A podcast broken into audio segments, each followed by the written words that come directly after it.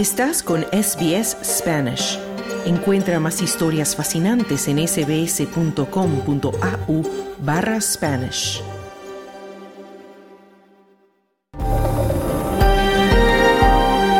Muy buenas tardes, bienvenidos a una edición especial de SBS Audio Australia en español. Te acompaño desde nuestros estudios en la ciudad de Melbourne, tierra ancestral Wurundjeri.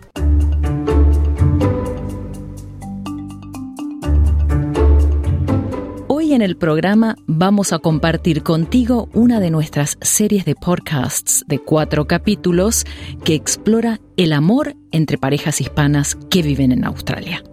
Comenzamos la entrega con una historia que destaca la fortaleza del amor ante la fragilidad de la vida.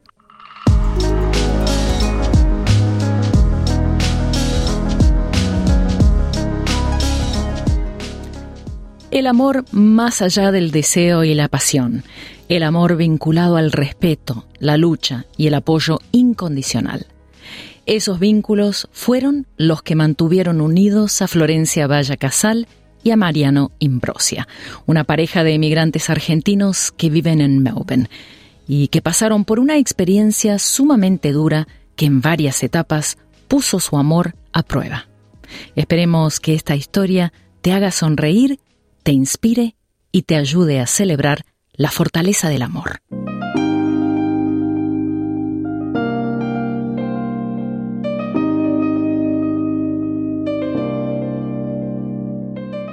Si el amor recibido nos nutre y el amor que damos alimenta, los problemas se simplifican y lo pesado se aliviana. Fue muy difícil, pero fue muy lindo. O sea, sí, la pasaste mal, estoy de acuerdo. Pero bueno, a nosotros nos tocó vivir una cosa completamente diferente. Y la abrazamos. Hicimos lo mejor que pudimos. Los dos. Otra no te queda. También nos podría haber separado, definitivamente. No uso la palabra crisis, pero fue una situación extrema. Uno nunca se imaginó.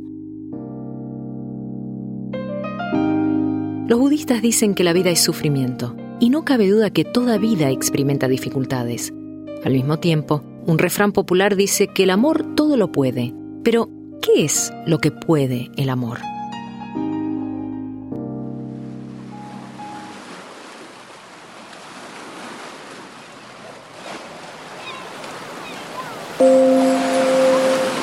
Primera etapa, más que un amor de verano.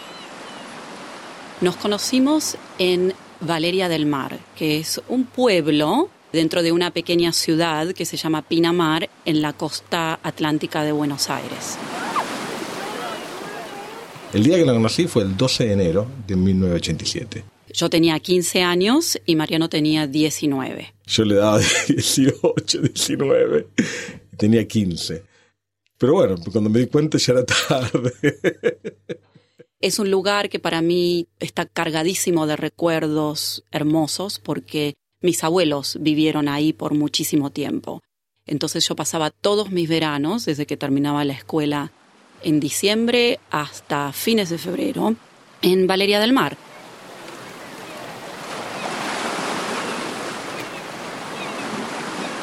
Es un lugar que tiene mucha importancia en mi vida. Y bueno, más aún porque así lo conocí a Mariano. Yo estaba veraneando en Pinamar, estaba en la casa de un compañero mío de, del colegio y volvíamos caminando por la playa. Cuando llegamos a la altura de la playa donde yo me tenía que quedar, vimos un grupo de chicas que se estaban por meter al, al mar. Y una de ellas era Florencia. Cuando nos miramos fue algo increíble. 15 años y 19 años, hay cosas a esa edad que no puedo decir que fue amor a primera vista, pero hay cosas que suceden químicamente. Yo así es como lo describo. Para mí fue conocerlo en ese momento, fue como una cuestión de mucha química. Yo sentí algo.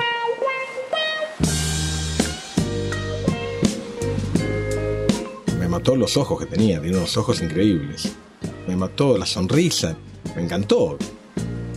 Nunca había tenido un amor de verano así. Nunca había tenido con una chica algo que dure. Esto fue como que siguió día a día. Yo después volvía. Lo bueno era que volvía a la playa esa.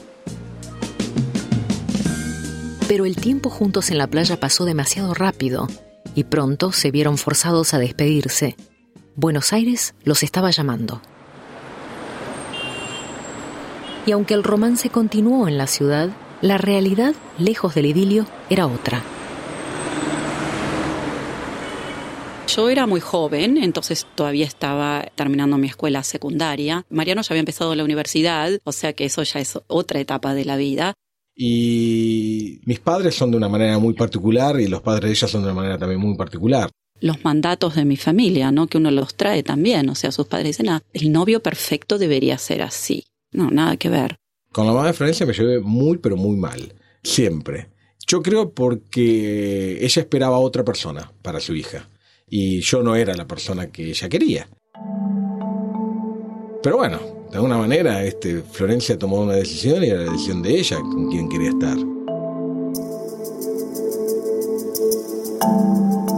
Decidimos casarnos más o menos cuando cumplimos alrededor de seis años juntos y también lo decidimos luego de un impas. Si bien fue un impas doloroso para ambas partes, fue necesario porque al estar juntos desde tan jóvenes y si bien el amor se fue cultivando y fue creciendo y el amor atravesó muchas etapas, hizo que pudiéramos ver las cosas con una perspectiva diferente, porque ya nos estábamos convirtiendo en adultos jóvenes, o sea que sentíamos ambos la necesidad de decidir cuál iba a ser nuestra próxima etapa. Entonces ahí es cuando decidimos, bueno, nos casamos. El 17 de noviembre de 1995. Segunda etapa, una prueba de amor.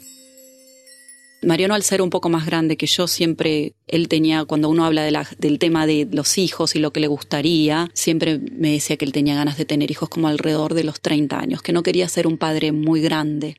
Y Florencia me miró y dijo, no, ni loca, yo voy a ser madre a esta edad. Porque, bueno, yo lo llevo casi cinco años. Entonces este, ella dijo, no, yo soy muy joven. Pero bueno, después de los cuatro años de haber estado casados y que, bueno, nuestra pareja full time funcionó y también la vida, ¿no? O sea, ambos trabajando, luchando para establecernos. Bueno, ahí es donde empezamos a formar la idea de, tener hijos. Nos enteramos Flor está embarazada en marzo. Obviamente la fecha de nacimiento era fines de noviembre, principio de diciembre. Fue estratégicamente pensado. Muchas veces hasta demasiado pensado. Y bueno, todo tan perfectamente calculado.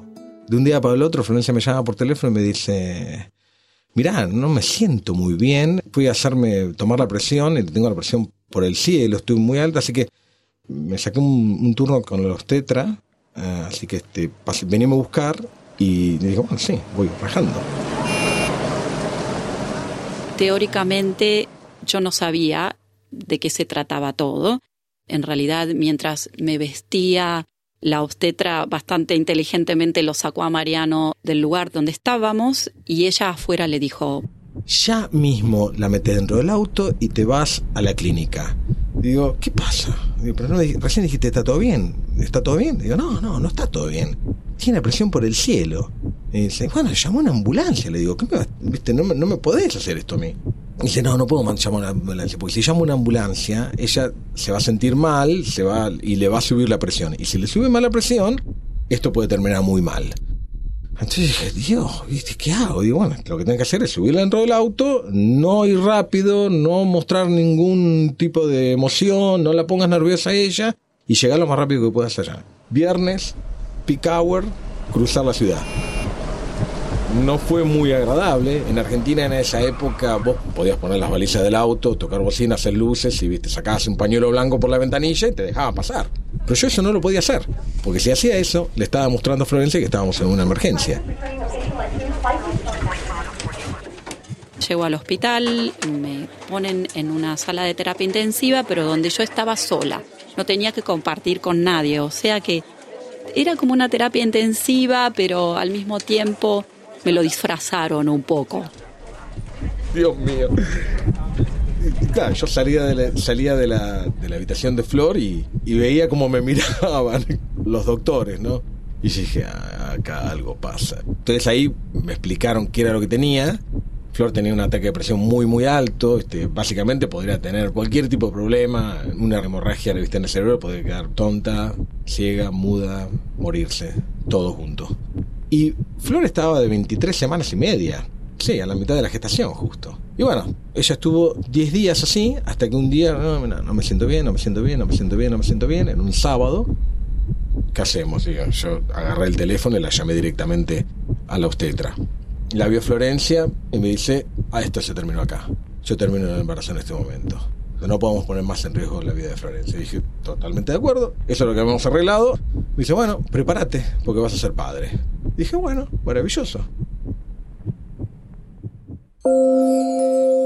Tercera etapa. El amor a prueba.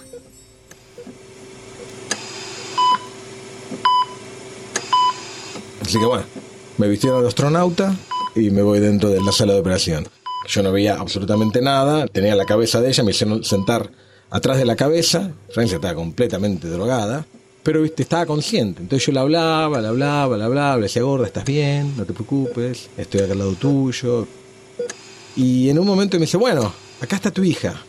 Y veo que salen las manos de, de la doctora, levanta las dos manos juntas, y yo en ese momento no vi nada, porque mi hija era muy chiquita. Vi las manos nada más. Y dije, ah, muy bien. Y en ese momento, me acuerdo, como ahora, se me saltaron las lágrimas. Y la agarraron a amor y se la llevaron. Entonces, bueno, yo viste, en ese momento me acuerdo que le empiezo a hablar, le empiezo a hablar al oído, le empiezo a decir, bueno, gorda, ya está, ya sos mamá, ya sos mamá, ya, soy- ya soy, ya soy papá. Y bueno, yo en ese momento la verdad que no tenía idea qué era lo que iba a venir.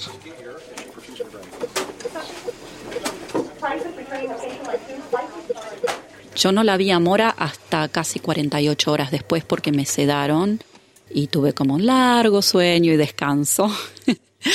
y recuerdo cuando la fui a ver, estaba en una incubadora rodeada de lo que era como una especie de cunita húmeda y con muchos cablecitos y un gorrito tenía, le habían puesto, o sea, mucho, mucho la verdad no la podía ver ni hablar de sostenerla, nada, ni tocarla tampoco, o sea, simplemente verla y hablarle.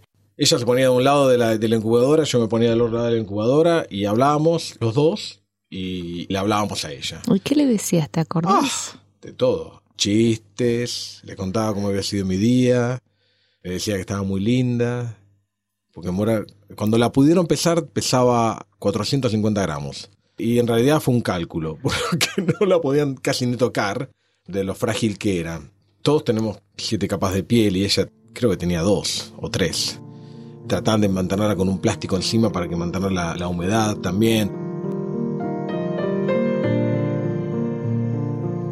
Los neonatólogos nos dijeron que las posibilidades de vida eran muy bajas, si bien había casos donde los bebés se habían recuperado muy bien y vivían una vida normal, también había casos donde habían quedado secuelas importantes, desde ceguera hasta problemas digestivos o de retraso cognitivo. O sea que una vez que Mora nació, bueno, había que ir paso a paso, si no diríamos pasito a pasito. Arroró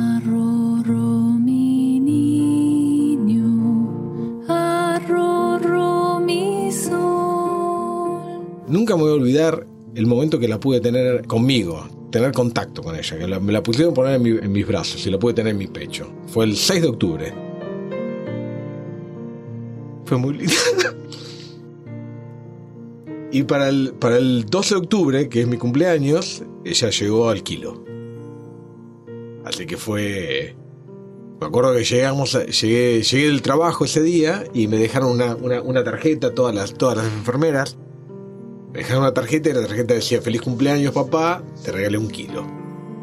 El mejor regalo. Fue muy difícil, pero fue muy lindo. ¿Cómo no te puedes emocionar con una cosa así? Fue hermoso. O sea, sí, la pasaste mal. O sea, los chicos normalmente crecen y vuelven a casa de una manera diferente. Estoy de acuerdo. Pero bueno, pero a mí no me tocó vivir eso. A nosotros nos tocó vivir una cosa completamente diferente. Y la abrazamos. Hicimos lo mejor que pudimos, los dos. Otra no te queda. Yo creo que fue lo, lo- mejor que pudimos hacer. Los dos como pareja, ¿no? Y, la fuerza que le pusimos, y el amor que le estábamos dando a nuestra hija, y el amor que nos teníamos nosotros dos también. Arroro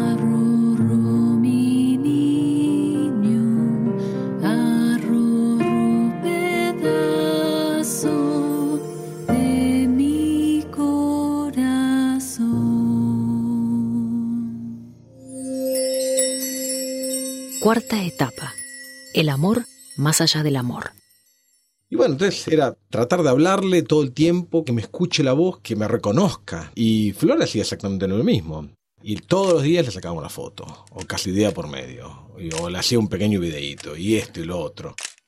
Me acuerdo nosotros teníamos una psicóloga que nos ayudó a lo que se llama el apego. Y ella justamente vio en nosotros dos, en Florencia y en mí, vio que eso se estaba generando muy bien para con Mora.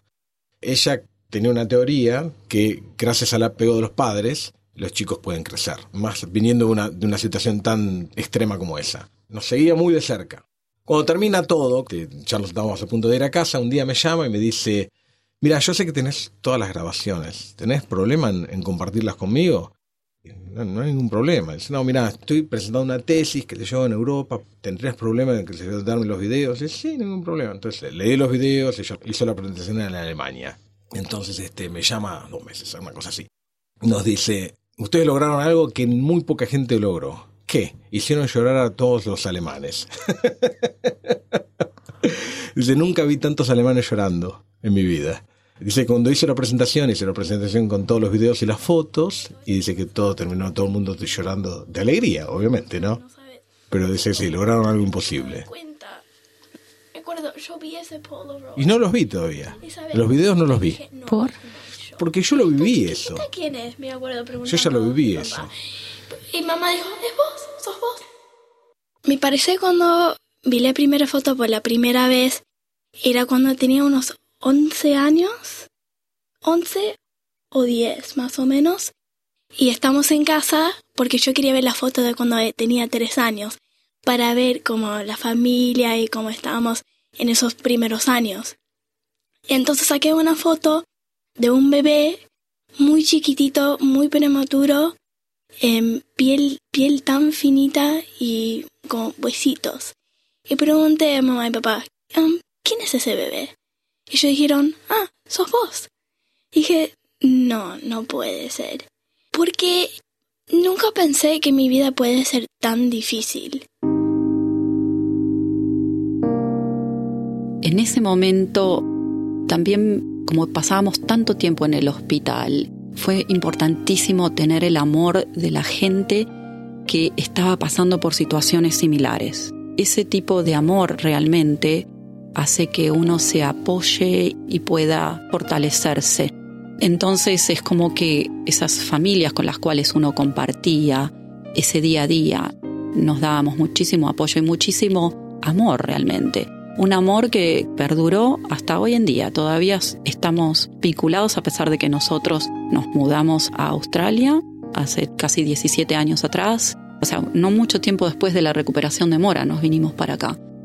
Todavía estamos en contacto con ellos y todavía recordamos esa etapa que fue tan fuerte en nuestra vida y que bueno, creo que realmente nos vinculó para siempre. Sí, con esos bebés que estaban en el hospital, en el mismo lugar donde yo estaba, sigo siendo muy buenos amigos. Nos seguimos en contacto por FaceTime, por todas las redes sociales que tenemos hoy en día. Mi amiga Sofía, a ella le encanta cantar, tocar el piano. Yo también, me encanta cantar, tocar el percusión, la guitarra. Otro nene que se llama Francisco, a él también le encanta cantar. A otros les encanta ir a festivales y me parece que una de esas razones era porque la radio estaba puesto con unas canciones que estaban ahí cuando nosotros estábamos en el hospital, todos juntos. Y entonces eso es lo que nos cuentan todas nuestras madres. Dicen, es por la radio, estaba puesto ahí. Y me parece que algo, it ignited. No sé cómo se dice, pero Sí, estuvo ahí prendida la radio todo el tiempo y es como si cultivó un amor por la música entre Sí. todos ustedes. Sí, es algo que podemos compartir. También un amor muy grande, porque yo los puedo llamar como mis hermanos.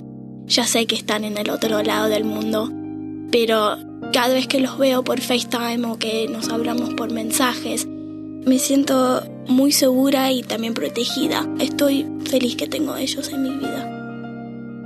Me siento que fuimos muy afortunados, que todo salió bien, que ella, que yo estemos todavía vivas, que tengamos nuestra familia todavía junta, unida. Y bueno, ahí me empecé a plantear qué significaba ser madre. Sí, también pasaba por una situación de número de hijos. Y la verdad es que no. Para mí el desarrollo de ese amor estaba totalmente completo con el nacimiento de, de este primer hijo. De alguna manera sentía de que agregar más hijos sí podía ser una situación donde uno tiene como una especie de network de apoyo, pero en mí yo sentía que los riesgos eran mayores teniendo otro hijo que no teniéndolo. Entonces, bueno, así fue como decidimos que así estaba bien, que fuimos muy afortunados y que íbamos a ser una familia de tres.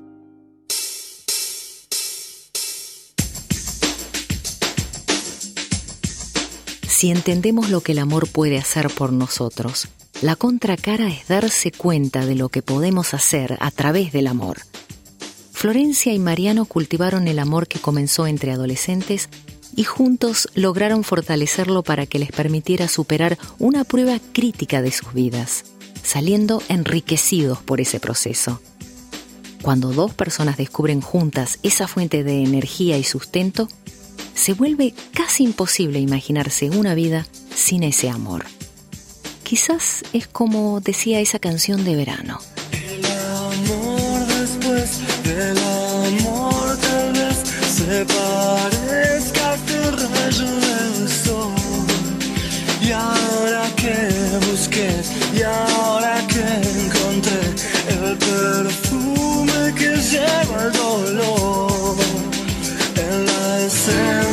de las almas, en la ausencia del dolor.